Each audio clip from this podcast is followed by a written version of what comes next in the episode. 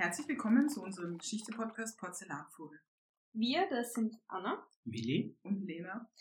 In unserem Podcast plaudern wir teils über Personen, die seltener beleuchtet werden, über frivole Geschichten, über Themen wie beispielsweise angebliche Doppelgänger des Kaisers oder wir lassen auch die Badefrau der Kaiserin Elisabeth zu Wort kommen. Aber was bedeutet der Begriff Porzellanfuhrer überhaupt? Dabei handelt es sich um ein Codewort aus dem 18. und 19. Jahrhundert, das die rollende Prostitution beschreibt. Also begleitet uns doch auf dieser Reise durch die unbekannten und auch pikanten Geschichten aus vergangenen Zeiten. Und jetzt einsteigen und zuhören.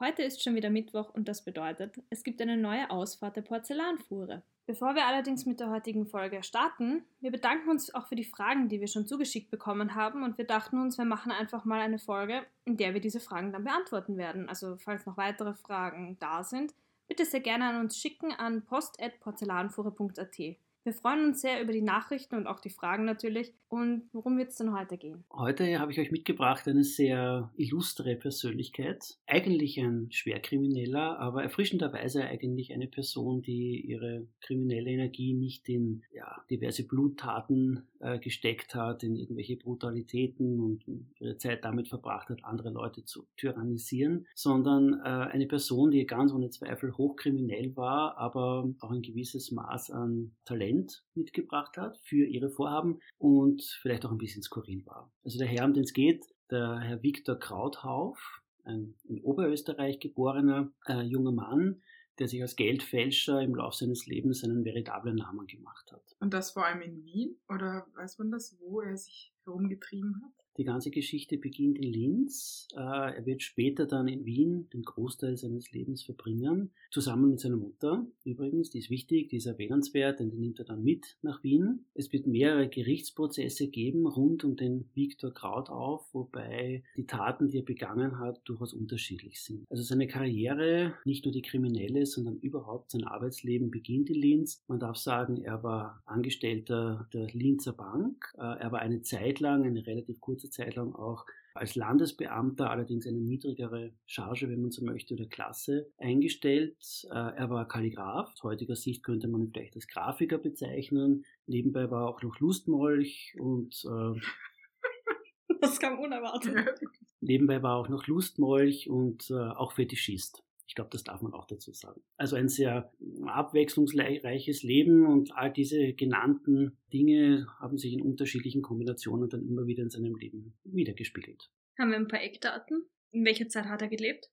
Also wir bewegen uns in der zweiten Hälfte des 19. Jahrhunderts, vor allem in den 1880er Jahren beginnt die Geschichte dann richtig Fahrt aufzunehmen. Der Hauptprozess, der dann schon in Wien geführt wird, äh, wird datiert auf das Jahr 1897. Wobei man sagen muss, äh, zwischen, dem, zwischen der Verhaftung Viktor Krauthaufs, also der zweiten Verhaftung, die ebenfalls in Wien passiert, nicht mehr in Linz zu dem Zeitpunkt, dem Prozess und dem Urteil vergehen dann auch wieder knapp zwei Jahre. Also die Gesamtgeschichte dauert ungefähr zwei Jahre. Jahre, weil es mehrere psychologische Gutachten gibt, die eingefordert wurden, eben aufgrund des teilweise sehr eigenwilligen Verhaltens des Angeklagten. Also er ist in vielerlei Hinsicht wirklich aus dem Rahmen gefallen und hat ähm, weit über seine Zeit hinaus ja dann noch für Schlagzeilen gesorgt und war eine relativ bekannte kriminelle Figur in der Wiener Lokalgeschichte. Okay. Wir wissen jetzt, wie die berufliche Karriere begonnen hat und wie hat die kriminelle Karriere begonnen. Also die Problematik beginnt die, das erste Mal, wo er mit dem Gesetz in Konflikt kommt, äh, eigentlich aufgrund von Sittlichkeitsverbrechen.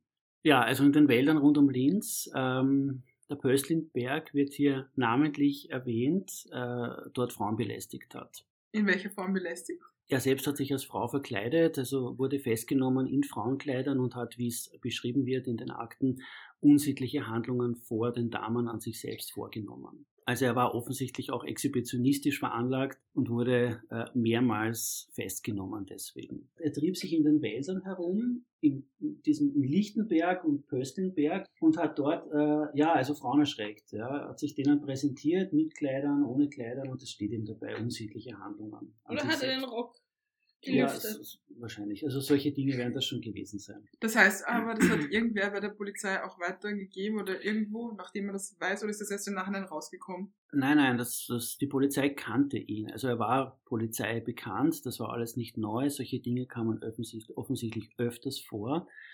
Das Ganze wurde dann zu einem wirklichen Problem, äh, nachdem es am Pöstlingberg im Jahr 1887 einen Mädchenmord gegeben hat und er verdächtigt wurde. Ja, er wurde dort gesehen, sogar am selben Tag von Frauen, die diesen Wald durchquert haben. Da war offensichtlich Markttag. Das ist vielleicht auch zur Erklärung, warum, damit man weiß, warum da so viele Leute herummarschiert sind. Er wurde in der Gegend gesehen, er wurde in diesem Tag dort gesehen, in der typischen Aufmachung und er war Polizei bekannt, also auch sein Name war nicht neu. Und daraufhin wurde er ernsthaft verdächtigt, einen Mord begangen zu haben, äh, was dann schwierig wurde. Im Lauf der kriminalistischen Untersuchungen hat sich herausgestellt, dass er es nicht war. Aufgrund unterschiedlicher Details hat das nicht zusammengepasst. Äh, er wurde aber für seine Sittlichkeitsverbrechen dann insgesamt fünf Monate ins Gefängnis gesteckt. Der Hintergrund, äh, warum er letzten Endes seine Gefängnisstrafe in Wien zu verbüßen hatte, im weit entfernten Wien, war der, dass sowohl Viktor Krautauf als auch die lokalen Behörden dort übereingekommen sind, ihn nach Wien ins Gefängnis zu schicken, weil die Bevölkerung dieser Gegend rund um Linz ihn einfach lynchen wollte. Ja, also man war fest davon überzeugt, dass dieser Mensch dieses Mädchen, und er kannte das Mädchen, das Mädchen kannte ihn namentlich, erwürgt hat. Und ja, also die Gefahr bestand, dass man diesen Mann tatsächlich gelüncht hätte und daraufhin kam man einfach zu dem Schluss, man schickt ihn nach Wien und dort hätte er seine Gefängnisstrafe abzubüßen. Was er auch gemacht hat, danach allerdings begann diese Fälscherkarriere richtig Fahrt aufzunehmen. In Wien erst. In Wien. Also er hat schon vorher probiert, das weiß man. Die, die Wurzeln oder der Hintergrund kam ihm, oder die Idee, wenn man so möchte, als Bankangestellter. Er hatte indirekt Zugang zu einer lithografischen Presse, wie er das genannt hat, in der Bank. Also er durfte sie nicht bedienen, aber er hat häufig zugesehen dabei. Und seinen eigenen Aussagen zufolge hat er sich das einfach angelernt. Ja, Learning by Doing könnte man heute vielleicht sagen. Und er war ein äußerst begabter, grafisch begabter junger Mann, der seine Fähigkeiten dann halt dazu genutzt hat, eigentlich kriminelle und schlimme Dinge zu tun. Aber das ist sicher nicht so einfach. Ich nehme an, da braucht man vielleicht bestimmtes Papier, dass das halbwegs gut ausschaut. Ist das, das ist eine, eine sehr gute Frage. Die wurde nämlich vom Richter in Wien dann auch gestellt brauchte man damals nicht. Also der Richter hat wirklich gefragt, woher haben Sie die Dinge? Und äh, Kraudauf hat dann gemeint, na ja, das habe ich mir gekauft. Und zwar wirklich so. Also das kann man in Papiergeschäften, in Schreibwarengeschäften ja bekommen, dass sich haptisch genauso gibt, dass es sich so anfühlt, dass auch ungefähr so schwer ist. Und wenn man weiß, wie man damit umgeht, dann kann man daraus äh, Kronenscheine machen. Was nicht mehr ganz so einfach war, er hat das dann auch sehr genau beschrieben im Zuge der Verhandlung, äh, manche Noten waren sehr einfach zu kopieren, andere Noten schwieriger aufgrund von Wasserzeichen, die da drin waren. Da hat er gemeint, er hat das mit Seidenpapier gemacht, er hat eigene Vorrichtungen gebastelt mittels Luftpumpen und ähnlichem mehr, dass dieses Wasserzeichen dann wirklich so ausschaut, wie es ausschauen soll bei den Originalnoten. Hatte er Vorlagen von den ganzen Banknoten oder? Ja. Weil ich meine, wenn das wirklich Scheine sind mit sehr viel Wert, wie ist er da überhaupt rangekommen danach? Als er dann nicht mehr in der Bank gearbeitet hat? Also zum einen natürlich die ganz normalen 0815 Banknoten, die damals im Umlauf waren, ja. das ist keine Frage. Zum anderen hat er, als die ganze Sache dann äh, wirklich Fahrt aufgenommen hat, äh, begonnen, nicht nur in Wien, nicht nur in Österreich, sondern in anderen Teilen der K&K-Monarchie, Stichwort Ungarn beispielsweise, äh, aber auch Rumänien ist er runtergefahren und hat sich dort Dinge angeschaut. Weniger Banknoten, weil das war in Wien natürlich jetzt kein Thema, sondern äh, Obligationen, das heißt Wertpapiere unterschiedlichster Art. Er hat sich Wertpapiere zeigen lassen, er hat Wertpapiere abgezeichnet, er hat sich manchmal auch Wertpapiere gekauft. Dazu gehören auch Wechsel, äh, Lose, ähnliche Dinge mehr, also alles, was irgendwie Wert hat hat er sich besorgt, manchmal auch aus Zeitungen, dann einfach nur abgemalt, ja, wenn es da irgendwelche Vorlagen gab. Und er war einfach unglaublich begabt. Also er konnte diese Dinge machen. Und da gibt es diese Schlüsselszene, die recht beeindruckend ist, wie ich finde, aus, dem, äh, aus der Verhandlung selbst, wo der Staatsanwalt ihn bittet, eine 10 Kronen Note hier jetzt live sozusagen vor dem Auditorium und vor dem Richter zu malen oder zu machen und ob er das kann aus dem Gedächtnis. Und der war sehr ja, cool drauf, vielleicht können wir das so sagen, also war so entspannt und hat darauf geantwortet, ja klar, kann ich. Und dann hat man ihn diese Dinge bringen lassen, die Zeichenvorlagen. Er hat keine Note gebraucht, also er hat das aus dem Gedächtnis runtergezeichnet. Das wird so beschrieben, dass das Auditorium, also der Saal in vollkommener Stille versunken ist. Jeder war total gespannt, was der da jetzt machen wird. Und das Ergebnis war mit den Zeichenutensilien, die er hatte, und das waren nicht die allerbesten, aber nahezu perfekt. Also er konnte aus dem Gedächtnis unglaublich komplizierte grafische Strukturen in schneller Zeit wiedergeben. Und das war halt schon eine Besonderheit, die man so zuvor einfach nicht gesehen hatte. War Geldfälschen generell sehr verbreitet oder war das so ein Einzelverbrechen, das es sehr selten gab? Nein, war äh, durchaus verbreitet. So ähm, einfach ist mit einfachem Papier. Ja, kann ich mir vorstellen, dass das eben die meisten, die das gemacht haben, haben versucht, Drucke zu machen. Ja, also es gab einige Geldfälscherbanden, also wirklich das Klassische, so wie man sich das auch vorstellen würde. Gibt es Leute, die den Vertrieb übernehmen, Leute, die eben das Grafische übernehmen und so weiter. Hat es auch gegeben. Die meisten sind irgendwann verhaftet worden. Es sind Wien eine, mehrere sogar gegeben damals. Das ist auch eine Besonderheit bei ihm. Äh, er war allein. Er hat zwar im Gefängnis dann für einige Tage behauptet, ein Mitglied einer großen Geldfälscherbande von circa 30 Leuten zu mhm. sein, die alle schwer bewaffnet sind. Also er benutzt das, den Begriff Revolver. Wir haben alle Revolver und äh, es ist eine Art von Bruderschaft und wenn einer was ausplaudert, wird er von den anderen erschossen und so weiter hat sich als Humbug herausgestellt. Also das war so eine Geschichte, die einen Mitgefangenen, einen Bären aufgebunden hat und das dem Richter oder dem Gericht dann zu Ohren gekommen ist. Aber tatsächlich war er alleine. Wobei, wie eingangs schon erwähnt, er war nicht ganz alleine. Also er war mit seiner Mama unterwegs, ja, die, die ihn Zeit seines Lebens begleitet hat. Während des Gerichtsverfahrens kommt dann auch heraus, dass die Mama also eine Mittäterin per excellence war, die ihn angeleitet hat, die ihn motiviert hat, diese Dinge immer wieder weiterzumachen. Und vor allem ganz wichtig, die Mama war die Verteilerin. Und das war ein, ein richtig genialer Schachzug, denn das war so eine richtige nette ältere Dame, bisschen ein Oma-Typ, mit Handtäschchen, mit Körbchen, äh, mit einem netten Strohhut auf und ähnliches und die ist einkaufen gegangen und hat alle möglichen Dinge gekauft und hat damit ja tausende falscher Kronennoten unter die Leute gejubelt, weil kein Mensch eine alte nette Dame verurteilen würde oder verdächtigen würde. Das heißt, das hat, sie hat eigentlich immer mitgespielt, also die musste von alles. Anfang an von dem Plan. Die wusste alles und man muss auch sagen, äh, er hat seine Mama auch immer wieder um Rat gefragt. Ja, also soll ich das machen, soll ich das machen? Und sie hat dann gemeint, mach so oder mach's nicht so. Also die zwei waren ein Team, man darf das schon so, ja, man darf das schon so, glaube ich, sehen. Aber wir wissen nicht, ob sie zeichnen konnte. Also ich weiß es nicht ja. im Detail. Ich gehe davon aus, dass er, der, das spricht alles dafür, dass er diese gesamten grafischen Dinge äh, alleine entworfen hat und die Techniken sich auch angelernt mhm. hat und eben das, das Fälschen von A bis Z. Wurde sie dann auch noch angeklagt? Ja, das ist ein eher, also das, das traurigere Kapitel oder traurigere Teil dieser ganzen Geschichte, denn verhaftet wurde zuerst sie. Sie hat versucht, mit einer 10-Kronen-Banknote in einer Selcherei zu bezahlen und dieses Mal hat die Verkäuferin Verdacht geschöpft, weil diese ältere Dame eine bestimmte, also es wurde so beschrieben, eine bestimmte Note aus dem Geld Geldbörsel herausgesucht hat und nicht irgendeine 10-Kronen-Note. Und da hat es ein bisschen Zeit gebraucht. Ja, und diese Dame war offensichtlich ein bisschen misstrauischer Natur und daraufhin hat sich dieser Fall dann ins Rollen gekommen. Also die, die Note war tatsächlich falsch, die sie gegeben hat. Ein Sicherheitswachmann, der zufällig in der Nähe war und gerufen wurde, hat die ältere Dame halt festgenommen. Und jetzt kommt der zweite Teil. Er, der Viktor, war in der Nähe. Der hat seine Mama oft begleitet. Ja, allerdings nicht direkt neben ihr gehend, sondern ein Stückchen vorne oder ein Stückchen weiter hinten hat diese Szene natürlich mitbekommen und versucht seine Mutter da irgendwie rauszuboxen, unter Anführungszeichen. Also hat auf diesen Wachmann eingeredet und hat sich dadurch natürlich auch verdächtig gemacht. Ja, also in letzter Konsequenz, es gab dann noch eine Verfolgungsjagd, weil der natürlich dann davongelaufen ist und ein paar von diesen Sicherheitsmenschen hinterher und sie haben ihn erwischt. Das Dramatische, das vielen Wienern dann noch in Erinnerung geblieben ist, äh, beide, sowohl der Victor als auch seine Mama, haben immer ein Giftfläschchen mit sich geführt. Kleine Fiole war das und der Mutter gelingt es tatsächlich, weil damit einfach niemand gerechnet hat, in einem unauffälligen Moment diese Fiole zu leeren und ist schnell darauf verstorben. Also der hat sich vergiftet. Er trinkt trinkt das Flascherl, während er läuft auch, aber das Gift aus irgendwelchen Gründen wirkt nicht so, wie es soll. Das heißt, er wird zwar krank, erholt sich aber wieder und kann damit dann auch offiziell angeklagt werden. Okay, also beim Gerichtsfall war die Mutter dann schon tot. Ja, genau. Also es war nur noch er übrig. Ja, und so wie er erzählt im Gerichtsfall und auch, dass er das gemalt hat, diese Banknote, zeigte, dass er stolz war auch auf das, was er alles vollbracht hat?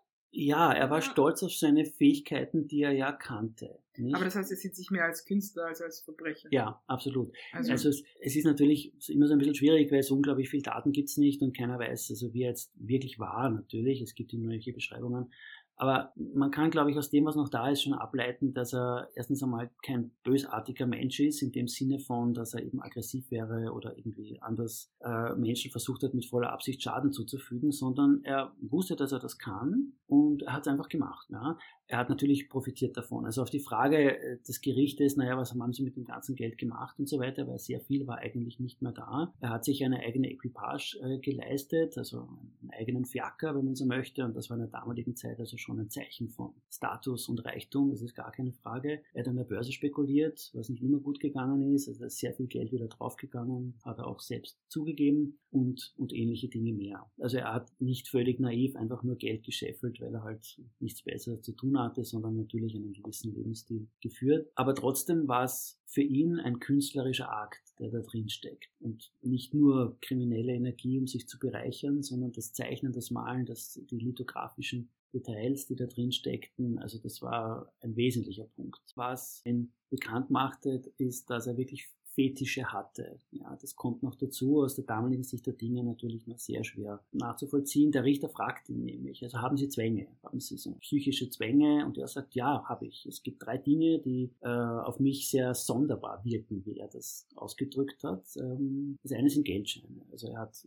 immer schon Geldscheine geliebt und er hatte, das ist auch einer der Hintergründe, warum er das überhaupt alles gemacht hat. Er hat den Traum gehabt vor vielen Jahren, dass er einer der reichsten Menschen der Welt sein wird. Und da geht er in ein Gewölbe runter und da fliegen um ihn herum Millionen, Milliarden, das sagt er wirklich so von Geldscheinen. Und das will er. Und nachdem er eben gut zeichnen kann, fragt er die Mama um Rat, soll ich es machen? Und die Mama sagt, naja, probier mal. Ja? Also das ist der erste Punkt gewesen. Die beiden anderen Sachen sind ein bisschen kurioser. Also der, der zweite Punkt ist ein Schwunggrad. Das ist eine technische Eigenheit, ein Schwinggrad, das man immer wieder antreiben muss, indem man es neu startet. Und das ist für ihn der Teil oder der Mechanismus, der sein Leben weiterdreht. Das heißt, er muss an einem, oder musste an einem imaginären Schwungrad mehrmals pro Tag drehen. Ja, also er ist einfach da gestanden, gesessen, auch vom Einschlafen hat er gemeint, damit er gut schlafen kann.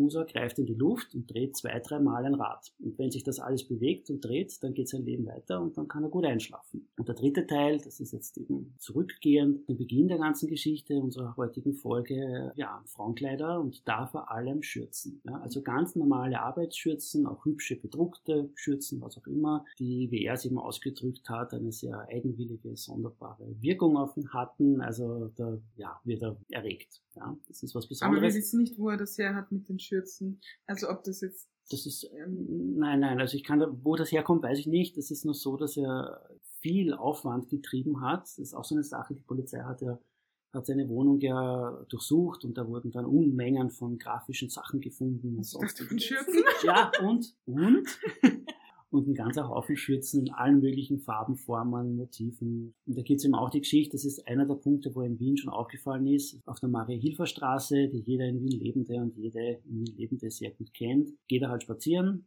hat irgendeinen Weg zu erledigen und da kommt ihm eine junge Dame entgegen, die eine Schürze trägt. Das ist irgendeine, ja, keine besondere Schürze, aber sie hat halt eine Schürze an. Und diese Schürze gefällt ihm so gut, dass er elektrisiert wird davon und äh, dieser jungen Frau die Schürze abkaufen will. Nicht? Und, die hat natürlich Angst vor ihm und weiß nicht, worum es da gehen soll und sagt nein und läuft ihm davon und er hinter ihr her und rennt ihr hinterher und schreit ihr hinterher und er braucht diese Schürze, um weiterleben zu können. Also solche Sachen sind das halt. Also sehr eigenwillige. Aber ja. du hast ja am Anfang gesagt, es gab auch ein psychologisches Gutachten. Ja, stimmt. Im Was Zuge auf- des, Auf was ist man da gekommen? Also ja, dass er eben gewissen Zwängen unterliegt. Also so sexuellen Zwängen, das war noch leicht. Das, damals hat sich das in die Länge gezogen, also Ja. wirklich endlos lang, weil es Gutachten und Gegengutachten gab und so weiter. Also dass eine sexuelle Störung vorliegt bei ihm, aber dass er zurechnungsfähig ist. Also Mhm. sozusagen kein völliger Irrer, den man irgendwo wegsperren muss, sondern eben, ja, was man heute als Fetisch bezeichnen würde. Da etwas aus dem Rahmen fallen, aber nicht mehr. Das wäre spannend, ob seine Mama immer Schürzen getragen eben deswegen habe ich gedacht, ob die vielleicht, ob das so eine Weil wenn er auch mit Kindheitserinnerung seiner Mama ist. immer so zusammengearbeitet hat und scheinbar klingt nicht so, als gäbe es eine andere Frau in seinem Leben. Na, offensichtlich nicht. Also das zumindest außer dem Böstlingberg nicht. ja. Oder ob es Ja. eben früher irgendeine Frau gab, die ihn, also keine Ahnung, Ja, dass er halt in der Fleischerei war und die hatte eine Schürze und das, weißt du, Ja. so ein, so ein Trigger irgendwie. Ja, möglich. Also natürlich. Eben, aber klar, so- man, man weiß nicht, ob es jetzt eigentlich Natürlich. ein Gutachten ist, was ihm vorkommt. Dass Ja. er eben sagt, er hat da und da meine Schütze gesehen und seitdem. ja, genau. ist es halt so. Ja. Ne? Ja, ja, ja. Aber es klingt schon sehr speziell. Ja, schon. ja, ja also aber auch so, so typisch Künstler. Sag Ein- ich ein mal. bisschen Da- schon. Da ist ja immer andere Welten, andere Mhm. Zugänge, die für Normalsterbliche er wirkt doch so. so ganz nachvollziehbar Ja, abs absolut, ja, ja, absolut. Es, es gibt auch noch Bilder von ihm, es sind nicht sehr viele, aber es gibt ein bisschen was zu sehen. Da ist es ein elegant gekleideter Mann mit, mit, äh, mit Backenbart, äh, mit also sehr gepflegtem Haar und alles, was so dazugehört.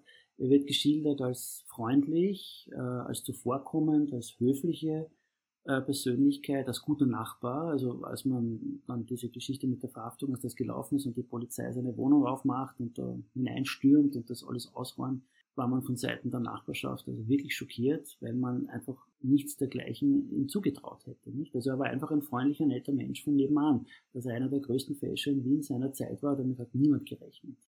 Und das Urteil, was so wie der Gerichtsprozess ausgegangen ist? Ja, er wurde für viele Jahre ins Gefängnis gesteckt, hat diese Strafe allerdings nicht abgesessen. Er hat Selbstmord begangen nach wenigen Wochen dann im Gefängnis, weil das auch so eine, so eine Geschichte ist. Eine der Bräuche, wenn man so möchte, eine Eigenheit, die er hatte. Er hat sich von jeder Fälschung, also von jedem Wertpapier, von jedem Los und diesen Dingen und auch den Banknoten, die viele unterschiedliche waren, hat er sich zwei Stücke aufgehoben aus sentimentalen Gründen und hat sie dann teilweise auch verglichen und so weiter, also ein bisschen die Qualität, aber es, wie er selber gemeint hat, das war so ein bisschen ein sentimentaler Hintergrund, ein Erinnerungsstück. Ja, das waren seine Worte. Und an dem Tag, wo es dann zu diesem Selbstmord kommt, erhängt er sich mit einem Betttuch oder etwas ähnlichem. Ist es so, dass er den, den Wärter an diesem Abend bittet um ein Stück Papier, weil er einen Brief schreiben möchte. Und äh, das bekommt er auch und einen Bleistift und so weiter. Und das funktioniert auch und das wird ganz still in der Zelle. Und dann später finden sie ihn. Er hängt, er drosselt und er hat keinen Brief geschrieben, sondern er hat noch einmal eine 10-Kronen-Note gezeichnet. Ja, und das war eben einer dieser, dieser Auflagen von früher, wo er sich eine, ein Erinnerungsstück hinterlassen wollte an ihn. Also das wird so rübergebracht. Also die letzte Tat, die er macht in seinem Leben, ist, er zeichnet noch einmal so eine Kronennote, so einen Zehner, der ihn verraten hat und der sozusagen die Menschheit oder die Menschen an ihn erinnern sollen. Aber wir wissen nicht, wo dieser Schein hingekommen ist. Nein, leider also überhaupt nicht. Das wäre natürlich sehr cool. der Ja, ich weiß nicht einmal, ob, ob weil das war ja kein, kein Kronenformat, also kein Ja. Geldscheinformat, das war einfach ein Stück Papier, nicht, Ja. das er da bekommen hat. Er hat auf jeden Fall zurückgeblieben, sozusagen Ja. als letzter Gruß. Also ein sehr kurioses, eine sehr kuriose Geschichte in der, in der Kriminalität, ja, weil eigentlich harmlos über weite Strecken hinweg, hochbegabt, aber halt schwierig. Ja, und wie du sagtest, einer der größten Geldfälscher der damaligen Zeit ist auch eine spannende Geschichte. Heute weiß man nicht sonderlich viel von ihm. Wenigstens mal eine Kriminalgeschichte, die nicht ganz so blutig ist wie die, die wir sonst hatten, aber auch noch folgen werden. Also wenigstens mal eine schöne Abwechslung zwischendurch. Und doch auch traurig irgendwie, dass sein Leben dann endet mit einer 10-Kronen-Note, die er nochmal malt. Etwas, was ihm dann verraten hat und damit auch seinem Schaffen ein Ende bereitet hat. Also irgendwie schließt sich da der Kreis, wenn auch mit einem traurigen Beigeschmack. Ja, und das war die kuriose, aber auch spannende Geschichte des Viktor Krauthoff und damit sind wir auch schon wieder am Ende der heutigen Ausfahrt der Porzellanfuhre. Wir hoffen, es hat euch gefallen und ihr schaltet beim nächsten Mal wieder ein. Und wenn ihr Fragen oder Anmerkungen habt, dann sehr gerne. Genau, dann schreibt einfach an post.porzellanfuhre.at. Oder geht auf unsere Homepage porzellanfuhre.at. Dort findet ihr dann die Möglichkeit, uns zu schreiben. Oder auf Instagram oder Facebook zu finden unter Porzellanfuhre. Und wir danken euch fürs Zuhören. Wir danken euch fürs Zuhören. Ciao! Baba! Wiedersehen. und für alle, die bis jetzt durchgehalten haben, noch viel Spaß mit unseren Outtakes. In welcher Form belästigt? Er selbst hat sich als Frau verkleidet, also wurde festgenommen in Frauenkleidern und hat in den Akten unsittliche Handlungen vor den Damen an sich selbst vorgenommen. Also, mit seinem Zumpf gespielt. was? Ja, genau. Und hat mit seinem Zufall gespielt und äh, ja, Wie sagt man denn? Ähm, wa- was? was genau? na, wie sagt man das? Das hat doch einen Namen. Exhibit. Ja, ja, oder? Exhibitionist. Ist vielleicht besser, als hat mit Überall. seinem Zumpf gespielt. Okay, aber jetzt mal ernsthaft, der läuft da wie so Rotkäppchen durch den Ja. Wald. Outtake, ganz groß war so ein bisschen eine lokale Größe, könnte man vielleicht sagen. Das ist wirklich schwierig.